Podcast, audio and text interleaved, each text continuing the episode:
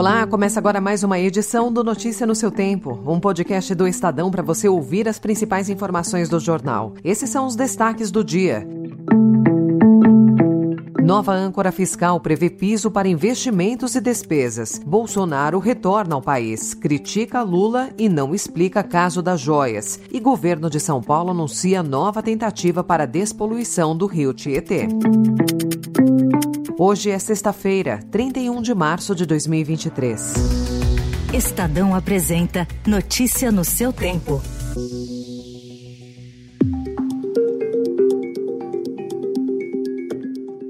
Nós estamos aí desde 1994 com uma moeda estável né, que tem resistido ao tempo do que diz respeito aos efeitos inflacionários da corrosão do seu poder de compra, e isso tem sido uma coisa importante para a gente manter a nossa estabilidade monetária.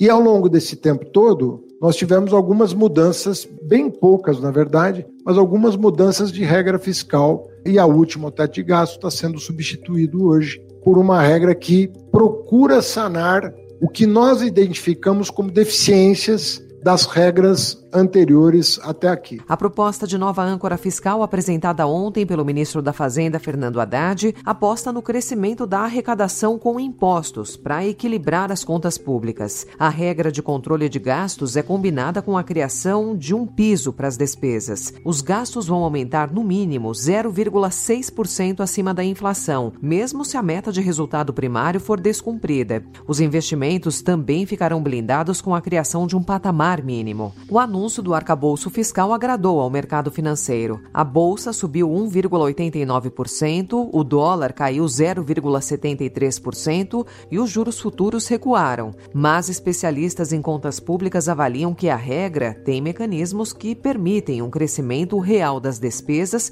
e podem dificultar o corte de gastos no futuro.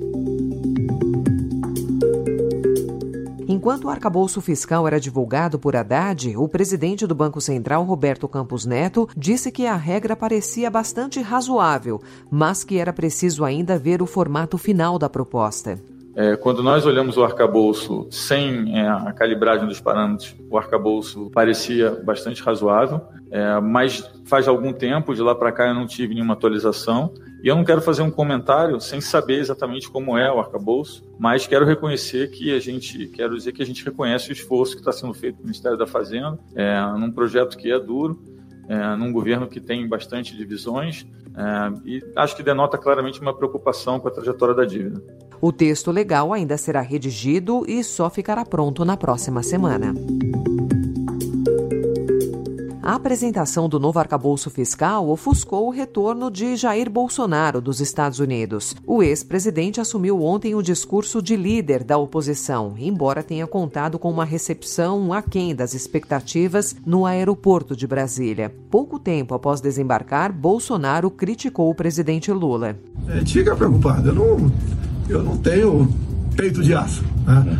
Eu vou tentar buscar um carro blindado para mim agora não é uma atitude racional por parte desse governo que está. Eu nunca persegui ex-presidente nenhum comigo. Tudo que foi pedido nós concedemos, fomos até além do, em alguma coisa. Agora comigo, pela volta anuncia, não tem mais carro blindado para você. Tá dando um recado. Bolsonaro deixou o país em 30 de dezembro do ano passado. Ele ficou três meses nos Estados Unidos e, desde então, teve o nome associado aos atos golpistas de 8 de janeiro e ao escândalo da entrada ilegal de joias no Brasil, recebidas da Arábia Saudita, como mostrou o Estadão. Ao longo do dia, ele citou o caso em conversas com correligionários e em entrevistas, mas não explicou os fatos. O ministro do Supremo Tribunal Federal, Ricardo Lewandowski, participou ontem de sua última sessão plenária na Corte e anunciou a sua aposentadoria para o próximo dia 11 de abril. Com a decisão, ele antecipa em um mês a saída do posto e abre caminho para o presidente Lula fazer a sua primeira indicação neste terceiro mandato. Eu acabo de entregar para o presidente do Supremo Tribunal Federal, ministro da Rosa Weber, um ofício e que peço a ela que encaminhe ao presidente da República o meu pedido de aposentadoria, que será antecipado em cerca de 30 dias. O nome mais cotado para assumir a vaga de Lewandowski é do advogado Cristiano Zanin, que defendeu Lula nas ações que o petista respondeu na Lava Jato. O preferido de Lewandowski era o ex-assessor dele na corte, Manuel Carlos de Almeida Neto. O STF formou maioria ontem para derrubar a prisão especial para quem tem diploma de ensino superior. Os ministros Dias Toffoli, Edson Fachin e Luiz Roberto Barroso, assim como as ministras Carmen Lúcia e Rosa Weber, acompanharam o entendimento do relator Alexandre de Moraes de que o benefício é inconstitucional por ferir o preceito da isonomia. Ao analisar o caso, Moraes ponderou que a prisão especial acaba sendo discriminatória.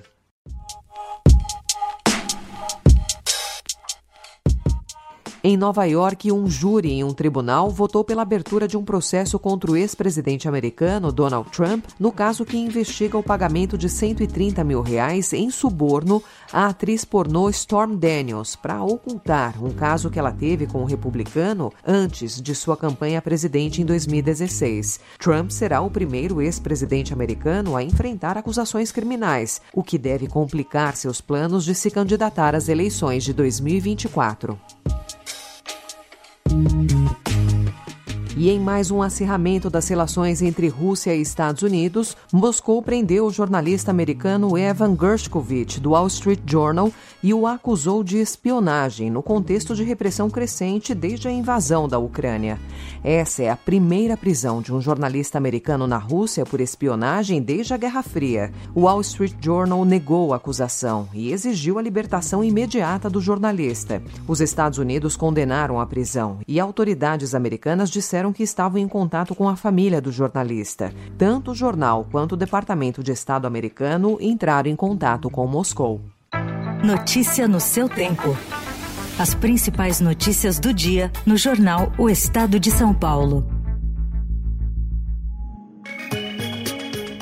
O Estadão também informa hoje que o Rio Tietê, em São Paulo, vai receber 5,6 bilhões de reais em obras de recuperação e saneamento até 2026. O Estadão teve acesso ao projeto. O programa Novo Rio Pinheiros, em curso desde 2019, serviu de modelo parcial a ser ampliado para os 1.100 quilômetros do Tietê. A verba, segundo contou ao Estadão a secretária de Meio Ambiente, Infraestrutura e Logística, Natália Rezende, virá de financiamento do Banco Interamericano de Desenvolvimento e de Investimentos da Sabesp. Também estão previstas parcerias público-privadas. Desde o início da década de 1990, promessas de despoluição e dinheiro de diferentes fontes fazem parte do histórico de intervenções. Apesar disso, a mancha de poluição entre 2021 e 2022 aumentou mais mais de 40%, conforme monitoramento da Fundação SOS Mata Atlântica.